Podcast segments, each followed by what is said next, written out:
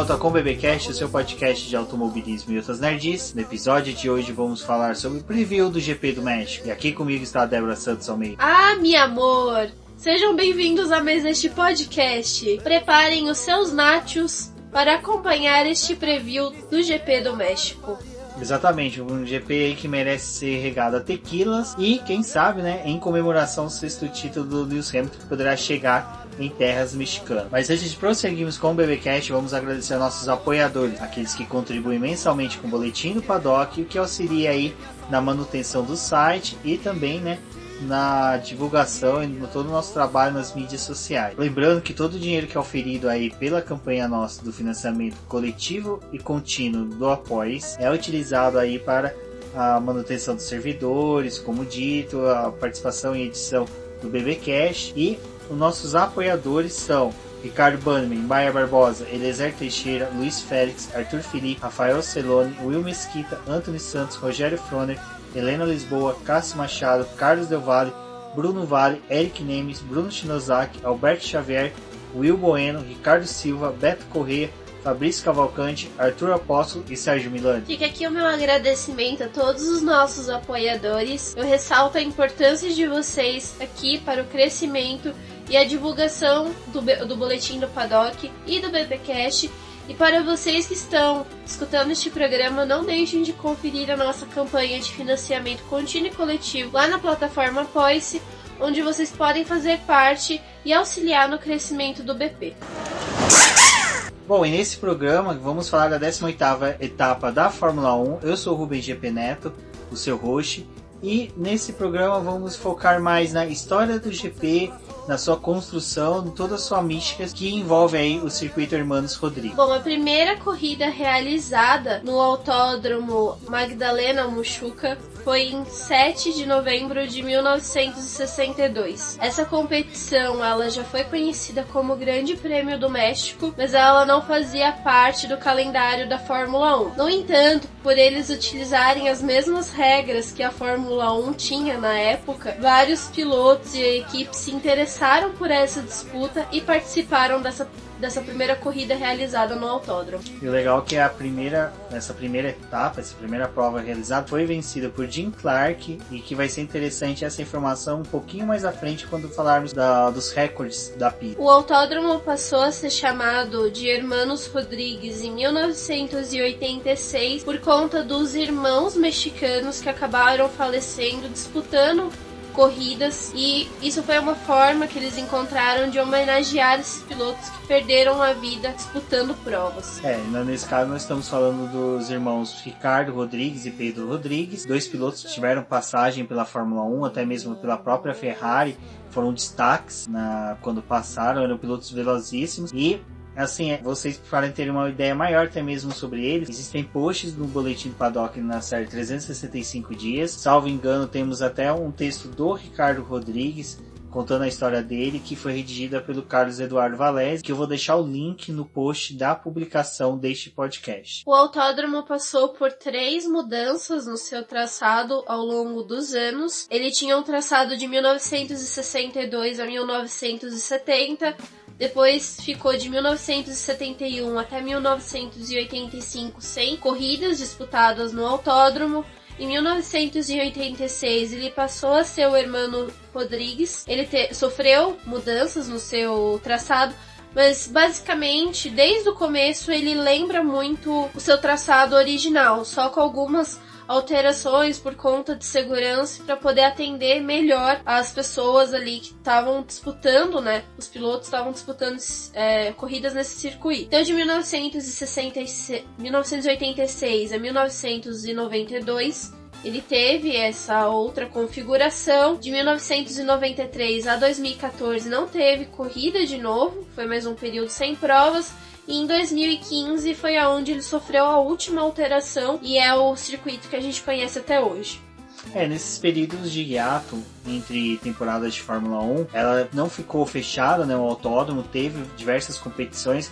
A própria Indy tentou, em 1980, é, ingressar o autódromo dentro do seu calendário. Houve algumas competições, mas nada que se firmou dentro do calendário da Fórmula Indy. E o que é interessante é que sempre foi um traçado ele muito rápido, né, Débora? Que ele recorda muito o traçado de Monza, pelo formato, pela sua. É, é por ele ser mais novo, ele acabou recebendo a essência de outros circuitos famosos da Fórmula 1. É, exatamente. Sabe quando você é criança que você começa a buscar um autódromo, que você começa a colocar peças de outros, traçados de outros e para formar a pista ideal, o Hermanos Rodrigues foi isso na sua construção. É, ele, e hoje, um traçado que é recente, que lembra muito ele, é o de Baku, que ele tem trechos de baixa e uma reta que é longa. É, o do GP do México, por exemplo, ele é uma das maiores que tem, em questão até mesmo de gerar velocidade em decorrência da curva zero, né, em que proporciona uma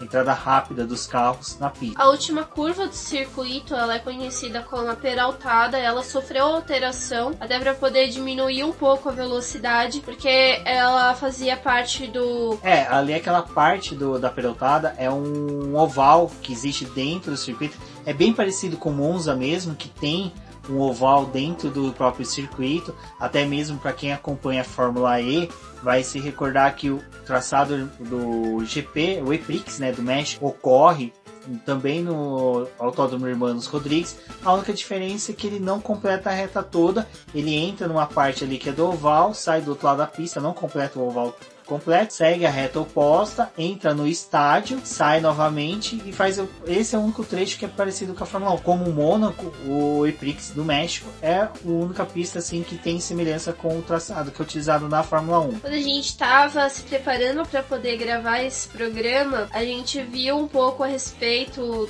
de como que essa prova foi inserida no calendário da Fórmula 1. E ela passou a ser realizada em 1988, em meados de outubro para poder casar com as provas de Montreal e dos Estados Unidos. Isso casa muito com o que a gente falou no podcast passado a respeito da distribuição das pistas ao longo do calendário. E Montreal fica no primeiro trecho do ano e depois vem Estados Unidos, México e Brasil nessa reta final do campeonato. E ali em outubro essas provas elas eram realizadas uma próxima da outra. O que é interessante também desse ponto que você tocou do calendário é que as negociações para retornar o GP do México ao calendário da Fórmula 1 se iniciou com mais firmeza em 2011. Em 2013 ele foi confirmado e ele já iniciaria em 2014, mas a dificuldade de inserir ele no calendário e fazer o remanejamento do calendário de 2014 que já estava pronto não permitiu a entrada da corrida. Então ela só foi possível em 2015. Aí retorna naquilo que falamos no BBcast passado da Fórmula 1, do GP do Japão, aonde que existe a dificuldade de remanejar um calendário para inserir uma prova. Vejamos o do Vietnã que ocorre ano que vem que foi anunciado anos atrás, salvo engano, dois anos atrás, e por que, que só agora que ele vai entrar? Porque tem que ter todo esse remanejamento de calendário, se trabalhar o calendário da, da Fórmula 1, né, e também de outras categorias para poder inserir a da de um novo GP, né? É, nessa época eles precisaram fazer esse essa mudança na pista porque era para poder evitar a época de chuva e pegar principalmente a época mais quente ali do México. Só que em contrapartida, em 1992, a corrida teve que ser adiada, é, porque a cidade do México acabou sofrendo com a incidência de poluição, então era extremamente terrível ali a forma como a cidade ficou e eles tiveram que pedir para os carros pararem de ser utilizados para poder diminuir essa quantidade de poluição e a corrida também sofreu mais uma alteração. Então por isso que quando falam que GP do México pode ter chuva, tomem cuidado quando ver a transmissão e ver o céu cinza, não são nuvens de chuva, é poluição mesmo, a poluição lá é bem carregada. Para quem se recorda do GP da Índia, né? O GP da Índia era um que você tinha percepção que estava nublado o tempo todo. Não, é poluição mesmo. É um estado muito acima daquilo que até mesmo a gente vê em São Paulo. Cidade do México chegou, como eu estava conversando com a Débora, proibir carros, veículos movidos a diesel em algumas épocas do ano, porque simplesmente o volume é muito grande, questões de fiscalização, é, precariedade da, dos órgãos públicos em fiscalizar o nível de poluição dos veículos é, é grande, então o nível de poluição na cidade do México são alarmantes. E até mesmo a questão de transportes públicos coletivos lá também é bem parecido com São Paulo, a dificuldade que você tem de utilizar esses transportes públicos. Bom, acho que o que é interessante agora do GP do México é que antes de termos os inícios dos trabalhos, né, já, já temos algo a acontecer agora na quinta-feira, que é reflexo de uma decisão que foi tomada pela FIA hoje. Mas quem vai falar dessa questão da Renault, quem vai introduzir a gente nessa discussão é a Rafaela do Garota da F1. Fiquem agora com ela. Olá, ouvintes do BBcast, aqui é a Rafaela da Garota F1 e a convite da Débora e do Rubens eu vim mais uma vez conversar com vocês. Agora aí, pré Corrida do México, um final de semana que é super animado, o público é incrível, o circuito é incrível. É uma corrida realmente espetacular. A gente teve sorte aí deles assinarem mais alguns anos com a categoria, realmente, porque ia ser uma perda muito grande pro calendário. Mas eu vim propriamente comentar sobre algo que aconteceu há duas semanas atrás, lá no Grande Prêmio do Japão, que para quem não lembra, passou um tufão no sábado em Suzuka e tiveram que cancelar os treinos que iam acontecer. E o treino classificatório passou para o domingo de manhã, horas antes da corrida. E naquele treino, a Renault estava como, como vencendo durante o ano todo, péssima. É, o desempenho estava horrível, o carro ruim, tanto que o Daniel Ricardo mandou aquele rádio de conversamos depois. Só que depois, horas depois, na corrida, a Renault simplesmente fez uma corrida espetacular. É, à medida do que eles podem, né? O Daniel Ricciardo terminou em sétimo, herdou a sexta posição do Leclerc depois que o Monegasco foi punido, e o Nico Huckenberg fechou a zona de pontuação em décimo. Bem, para quem vê de fora pensa, nossa, que milagre aconteceu. No caso, a Racing Point não acreditou em milagres e foi dar uma olhada. E eles fizeram uma denúncia então para a FIA falando, ó, a Renault tem irregularidades. O caso persistiu até hoje, quarta-feira, pré-corrida do México, porque foi um caso bem delicado. Saiu a decisão, a dupla da Renault foi desclassificada, mas é, foi uma desclassificação que ainda a Renault deu uma contestada. Porque o que aconteceu? A denúncia foi sobre uns ajustes no balanceamento dos freios dos carros. E ali as mudanças que eles fizeram dentro do regulamento era ok. A questão é que os freios passaram um pouquinho a ser automático. E tem um artigo na FIA que diz que o piloto não pode receber qualquer tipo de ajuda. E esse automático, entre aspas, do freio, fez poupou tanto o Daniel Ricciardo quanto o Nico Huckenberg a ter que tomar determinadas ações ali na hora da corrida é, com os seus volantes. Isso faz com que quebre esse artigo, né? Então ambos foram desclassificados muda algumas coisas para a corrida que passou. No caso, o Lance Stroll, que estava ali em 11 de olho na pontuação, e a Racing Point, que fez a denúncia, conseguiu os benditos pontos que queria, e o Kvyat veio de lambuja junto. O outro caso é que o Leclerc, que foi punido, né? Perdeu uma posição só, o que já era um absurdo para tudo que aconteceu. Ele ter eliminado o Max Verstappen, ele ter quase prejudicado a corrida de muitas outras pessoas que estavam atrás dele por não ter entrado nos boxes e ter aqueles segundos ali que ele levou que não, não aconteceu nada, ele perdeu uma posição, pois bem, agora ele herda de novo a posição dele. É, acho que ficou.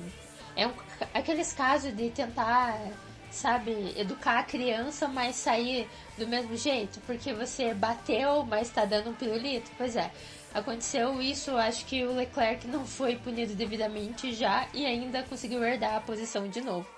Então é um momento feliz. Mas para ele continua aí a, a, a, disputa de uma posição boa na, no campeonato de pilotos, mas eu acho que o que custa mais caro aqui é realmente a situação da Renault. Dentro da equipe, com certeza algumas pessoas vão cair. Daniel Ricciardo já deve estar super arrependido da decisão que tomou. Ele é um piloto incrível, infelizmente está nessa situação. Então vai ser um clima bem pesado no México, é tanto dentro da Renault quanto a questão da Racing Point ter se metido ali. Então, por mais que a previsão seja de chuva na cidade do México, acredito que o Grande Prêmio vai ser bem quente e é isso que a gente quer, né? Isso que nos interessa. Queria agradecer aí a Débora e o Rubens mais uma vez pelo convite. Sempre legal estar comentando com vocês. Principalmente esses assuntos que surgem de última hora que são bem interessantes de discutir. Quem quiser acompanhar meu trabalho, eu sou GaraDF1 em todas as redes sociais, Instagram, Twitter, Facebook e também pelo site garadf1.com.br. Até a próxima! Bom, Rubens, essa determinação que a FIA trouxe nessa quarta-feira é bem complicada aí para todo o cenário, né, da Fórmula 1, até porque como a Rafaela disse, a punição do Leclerc não valeu de absolutamente nada ali, né? Ele, ele conquistou de novo a sexta posição. Ali teve a modificação do Lance Stroll e do Daniel Kvyat, que ficou com a décima posição. Então, ali para Ferrari mesmo, essa punição não surtiu efeito algum. É, para a própria Racing Point não foi tão eficaz assim. Foi um pouco, porque ela denúncia não teve tanta eficácia quanto o fato do GP do Japão ter sido terminado uma volta antes. Porque se tivesse sido tudo regularzinho, de forma correta, a, o Pérez teria sido eliminado, né? Não teria completado a corrida e aquela batida dele teria tirado ele da oitava posição que ele acabou conquistando com a eliminação do Huckenberg e do Daniel Ricciardo. Na verdade, mais eficaz por causa da saída do Richard. Eu acho que, assim, é muito mais uma dor de cotovelo, é muito mais uma tretinha da, da Racing Point que busca aí uma vingança, sei lá, maléfica, tipo, bem. É tipo uma novela mexicana.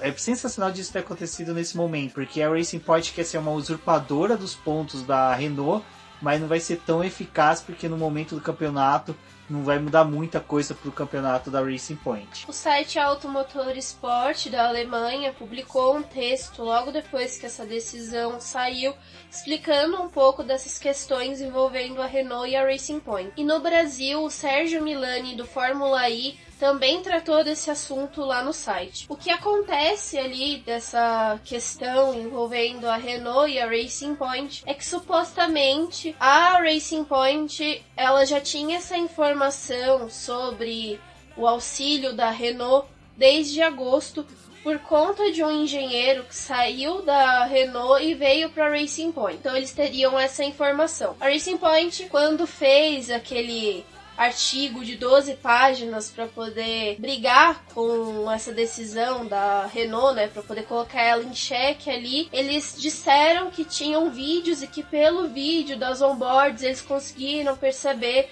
que ali no volante tinha uma modificação, que o piloto não estava fazendo o papel dele completo que tinha uma assistência no carro. E aí, logo depois da corrida do Japão, o carro da Renault foi lacrado, eles confiscaram é, partes do equipamento eletrônico, software, hardware, várias coisas para poder começarem a investigar isso que a Racing Point tinha acusado a Renault. E teoricamente, pelo que eles visualizaram ali nos vídeos, não tinha como isso ser percebido, porque a, o visor ali do volante ele pouco aparece nas filmagens da onboard, não tem um brilho suficiente ali para você ver e nem mesmo esse botão que é apertado pelos pilotos da Renault seria de fácil visualização. Então, essa acusação da Racing Point já teria caído por terra ali. Eles continuaram investigando também, não acharam nada de muito exacerbado ali para poder incriminar a Renault. Só que o que eles acabaram utilizando como uma desculpa para poder fazer essa punição da Renault foi porque a equipe entrou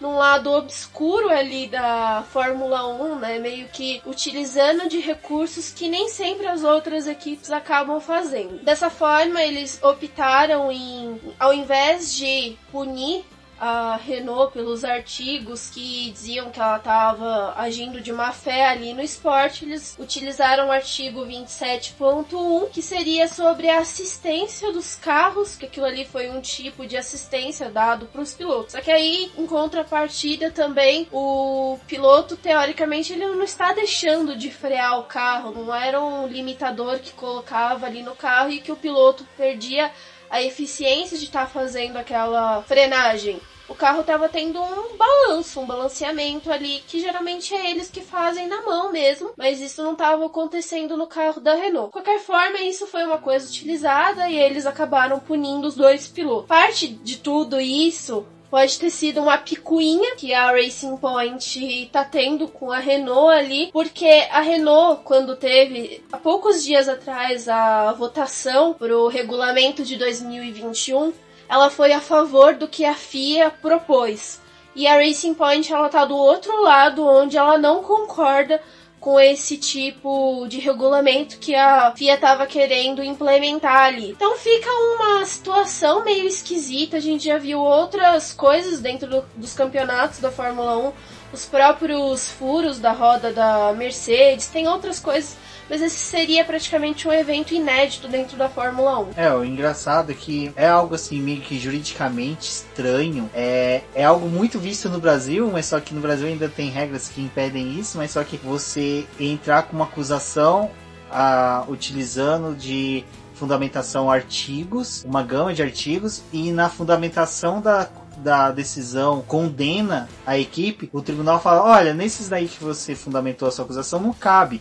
Mas aqui na hora de eu estar tá lendo o regulamento, eu achei uns que cabe, então vou aplicar esse. É meio estranho isso, eu acho que até mesmo esse recurso que a Renault vai apresentar agora deve ser pautada nisso, nessa falta né, de coerência do, da decisão da FIA em utilizar um artigo que nem foi mencionado na acusação da Racing Point para poder condenar. É, tá, ah, existem termos jurídicos para isso, não vou ficar utilizando juridiquês aqui, mas só que seria como eu pedir uma coisa numa ação e o juiz falar assim: olha, eu vi que você não pediu isso, vou te dar. É uma extra petita. Então é, é, é muito incoerente da FIA seguir para essa linha. Então é, parece que ela quis punir a Renault pelo fato dela ter ido por esse lado obscuro, de ter explorado o carro e feito algo diferente, que ela não tem muito o que dizer sobre isso ainda. Puniu porque foi ousada é. E conseguiu passar por uma lacuna, por uma fresta que a FIA deixou aberta. É... Só que entra a questão de que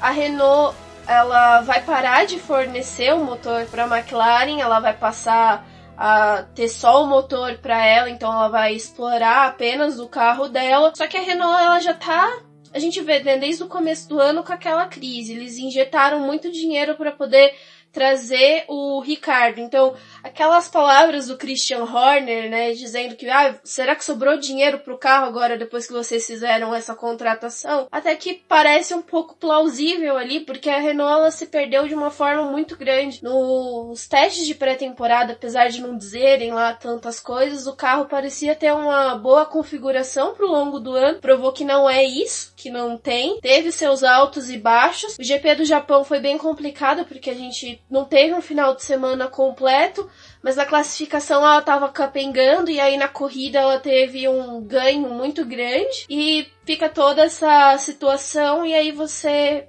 pega, sei lá, a FIA aproveitou e puniu ela dessa forma, mas é uma equipe que tá meio perdida e que talvez queira sair realmente do campeonato. Porque acho que de todas essas que ficam falando sempre que querem sair, a Renault é a que se sair que tem menos a perder ultimamente, porque ela não tá mais não vai mais fornecer motor, vai trabalhar só para ela.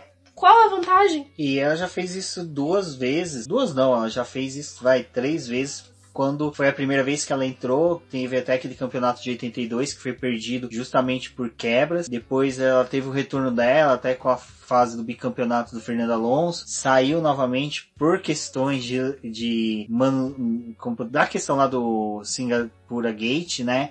Que foi enfraquecendo a, a, equipe dentro da própria Fórmula 1. O Cyril Aí... já não tá tendo mais a força que ele tinha ali quando ele começou, né? Ele tá virou um chefe de equipe apagado, cheio de problemas dentro da equipe. Exatamente. Então tem toda essa novela mexicana circulando aí. Eu acredito piamente aí que a Renault vai conseguir modificar a decisão, porque fundamentos ela tem, porque por essa questão de não ter sido na linha da acusação que a Racing Point apresentou, porque pelo que a gente analisou, ela não foi condenada, né? Ela não foi penalizada pela acusação da Racing Point. Foi porque simplesmente levantaram o lençol e viram que tinha muito mais do que deveria ter sido denunciado pela Racing Point. Então, eu acho assim meio estranho essa condenação. Mas a gente pautou isso porque tomou nos noticiários hoje da hoje quarta-feira, dia 23 da Fórmula 1, de todos os sites, portais, teve notícias falando isso, foi os debates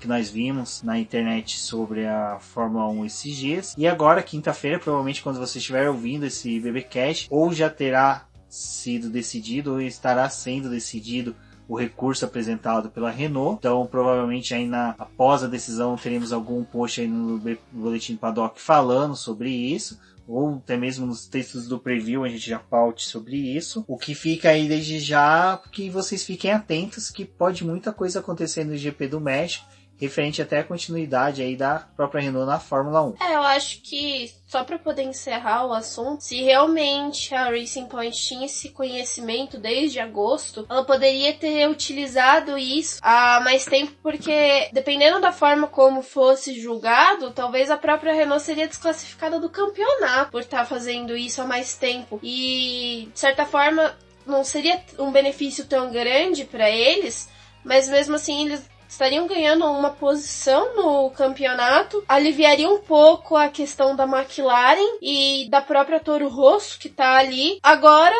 ficou realmente com cara de uma picuinha por causa do regulamento. É, a gente já vê que a família Stroll é das mais queridas no paddock. Bom, agora falando, né, Débora, do, dos números e dados do GP do México, Primeiro vamos passar sobre as questões dos pneus da Pirelli, né? Pneus que foram escolhidos pela, pela fabricante italiana para serem utilizados na etapa mexicana. Bom, os pneus escolhidos foram o C2 faixa branca duro, o C3 faixa amarela médio e o C4 faixa vermelha macio. Essa configuração mais dura foi escolhida por conta do ano passado, onde a Mercedes acabou sofrendo muito com os desgastes dos pneus, e nessa pista é muito comum aqueles macarrõezinhos serem formados por conta da degradação do pneu.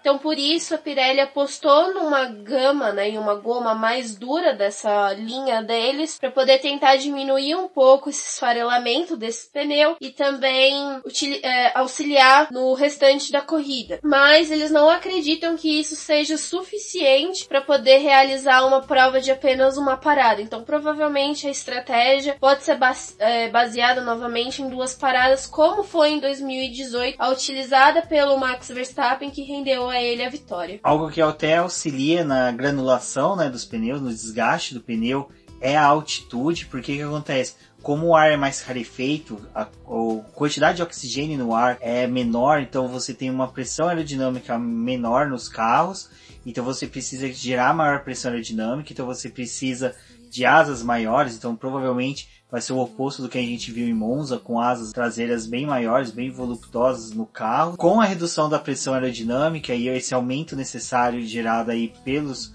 engenheiros para aumentar essa pressão nos carros, a gente também tem em contrapartida os motores que são muito exigidos. Então provavelmente a gente deve ver os carros que são motorizados pelos motores Mercedes tendo uma vantagem sobre os motores Renault e também sobre os motores Honda. É, apesar que essa semana os engenheiros da Honda falaram que ia ser um grande teste para os motores deles, mas eles não estavam tão preocupados. Não sabemos o quanto isso pode ser verdade, né? Depois de tudo que a gente viu de Rússia e Japão, a pataquada toda que foi daquela questão de vamos fazer sacrificar um GP para ter um GP maravilhoso em casa e não tiveram. O GP do México deve ser um GP também sofrível para esses carros. Tem também o problema com o resfriamento dos freios, por conta dessa circulação de ar que não é tão boa. E eles contam com cerca de 78% apenas da capacidade de oxigênio. Então, eleva toda a equipe, principalmente os pilotos, a uma exaustão muito grande. Exato. Lembrando que é,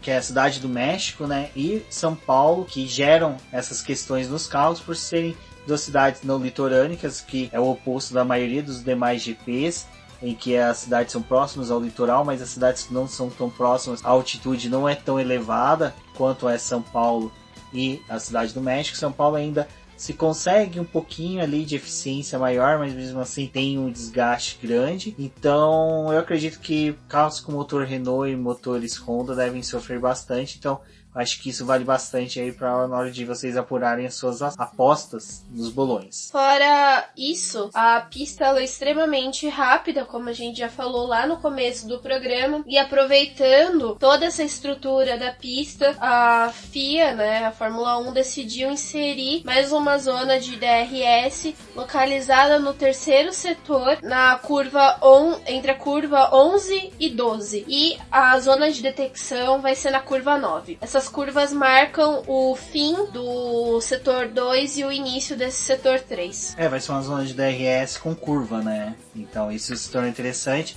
Para quem me acompanhou nas redes sociais nos últimos dias, e até o pessoal do Café do, com Velocidade que gosta de brincar bastante comigo sobre isso. Eu brinco de defesa das zonas de DRS, não é porque eu gosto do DRS, eu acho sim é um artifício, brincadeiras a parte é um artifício muito artificial para poder gerar ultrapassagens, mas se tirar isso hoje da Fórmula 1 atual, nós não teremos ultrapassagens nenhuma, será realmente uma brincadeira de trenzinho na categoria. É, justamente ela foi inserida para poder ajudar nas ultrapassagens, então para poder facilitar isso. É, então é aquela defesa que eu faço, peronomute eu gosto do que falo. Então fiquem tranquilos que quando a Fórmula 1 tiver carros e um campeonato que não necessite mais de DRS, eu vou ser o primeiro a martelar aquelas asas traseiras para tirar esse artifício de lá. Bom, Débora, agora é aquela hora que a gente relembra, né, nossos queridos ouvintes e leitores do Boletim do Paddock, das nossas ligas no GP Predictor e no F1 Fantasy. Então agora vamos falar os números e estatísticas do GP do México. Lembrando, como a Débora disse, ela teve inúmeras idas e vindas.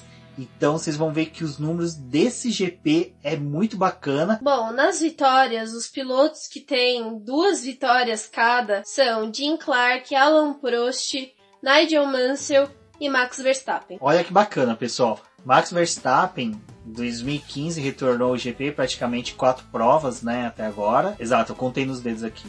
Quatro... Humanos é foda. É, fazer humanos é complicado. Max Verstappen conquistou metade, então já vale aí para pensar nas apostas. Lembrando que tem motor Honda, então você já fica dividido, né, entre enfiar o dedo na tomada. O... Mas a companhia que ele tem ali no como os pilotos com maior número de vitórias é uma... são companhias boas. Eu acho que só o fato de estar tá com o mesmo número de vitórias que Jim Clark, é algo assim para soltar fogos de artifício. E aquilo que eu falei no começo do preview: o Jim Clark tem uma vitória a mais, mas a prova não valia para o calendário, para o oficial, não era uma prova oficial do GP, quer dizer, da Fórmula 1. Então ele fica ali, não consegue se isolar. Eu acho que o espírito dele pode entrar com recurso aí para que aquela prova se torne do calendário da Fórmula 1. Nos construtores, a Lotus, a McLaren e a Williams têm três vitórias cada. Aí mais uma repetição dentro dessas estatísticas do GP do México. O que é interessante aí dessa questão dos construtores é que a Lotus temos aqui é a Lotus, nós falamos do Jim Clark, então duas vitórias com ele, e é a Lotus antiga do Colin Chapman, né? Então é você vê que aqui nós temos as, poderiam colocar as três das quatro equipes mais tradicionais da Fórmula 1. E nos motores, a Honda possui quatro vitórias, seguida pelo motor Ford Crosswald com três e o Climax com dois. Esse Climax era um motor bem mambeme que tínhamos na década de, de 60, né, de 70 na verdade, e ele assim, ele foi deixado de uso quando o Ford Crossword chegou, que daí era uma alternativa barata e boa para quem só fabricava chassis, como era o caso da Lotus, da Brabham, da própria McLaren, que era um motor barato. Então o clima que se deixou entrar em desuso. E nos pilotos, com o maior número de poles, nós temos aí sim Jim Clark com 4 poles, Ayrton Senna com 3 poles. É interessante que Ayrton Senna tem 3 poles, não conseguiu reverter em tantas vitórias, tendo somente uma vitória em 1989. E Nigel Mansell com duas, com duas poles, né? Que aí sim podemos dizer que ele conseguiu aí o efetivo de 100% convertendo em vitória. Nos construtores nós temos a Lotus com 6 poles, seguida da McLaren com 3 e a Williams com 3. Nos motores nós temos a Honda com 4 poles, Climax com 3 e a Ford Cosworth também com 3. Lembrando que nós limitamos somente aos três primeiros, independente se tem o mesmo número entre eles, porque realmente é muito diversificado o número de pessoas que obtiveram essas marcas no GP do México. É praticamente quase que todas as corridas, vai, acho que posso dizer que 75% vai das corridas teve alguém diferente conquistando ou vitória, ou ou tem na volta mais rápida. Então é o que torna o GP do México aí bem interessante e também se torna algo desafiador para quem gosta de fazer sua aposta aí para os bolões da vida. Bom, nas voltas rápidas, os pilotos são Jim Clark com 3, na segunda posição Jack Hicks com 2,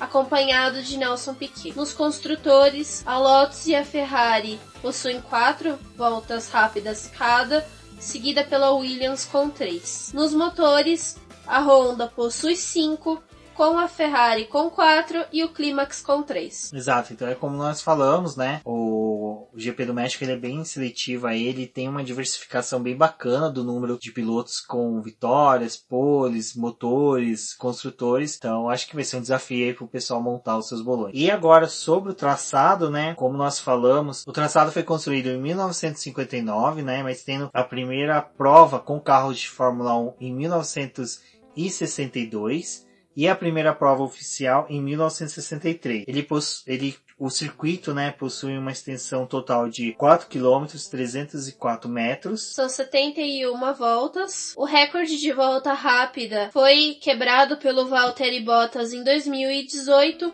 com 1 minuto, 18 segundos e 741 milésimos. É. O circuito possui 17 curvas. E o total percorrido na pista é de 305 quilômetros, 354 metros. E se eu não me engano, o México é também uma que você tem a largada num ponto e a bandeirada em outra, simplesmente para completar aí o número mínimo de distância percorrida na prova.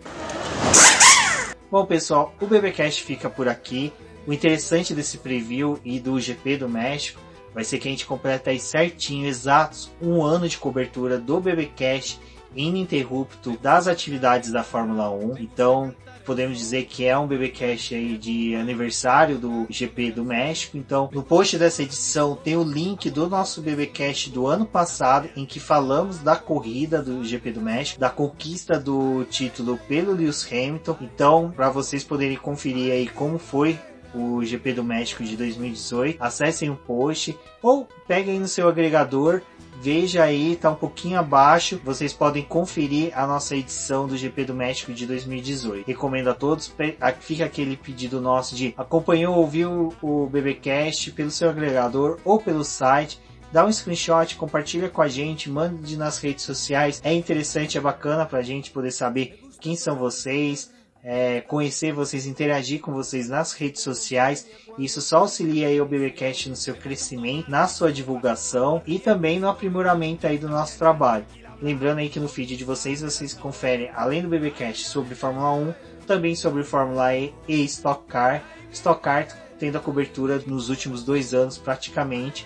Então aí vocês têm bastante material para acompanhar a categoria. Bom, amigos, eu sou a Débora Almeida, no Twitter como The Flowers. Acompanhem os posts sobre o GP do México no Boletim do Paddock e no Garota da F1. Lá vocês vão encontrar todos os reviews dos treinos livres, classificação e corrida. E ao longo da semana vamos divulgando aí também o que, que vai acontecer com a Renault e todas as alterações que tiverem durante o final de semana. Até a próxima. Eu sou o BGP Neto, vocês podem seguir o Boletim do Paddock nas redes sociais como Boletim do Paddock, no Twitter como diz no Boletim Quer. Um forte abraço a todos e até a próxima. Teria sido melhor ir ver o Pelé. Ah, mas que é, Estou quieto.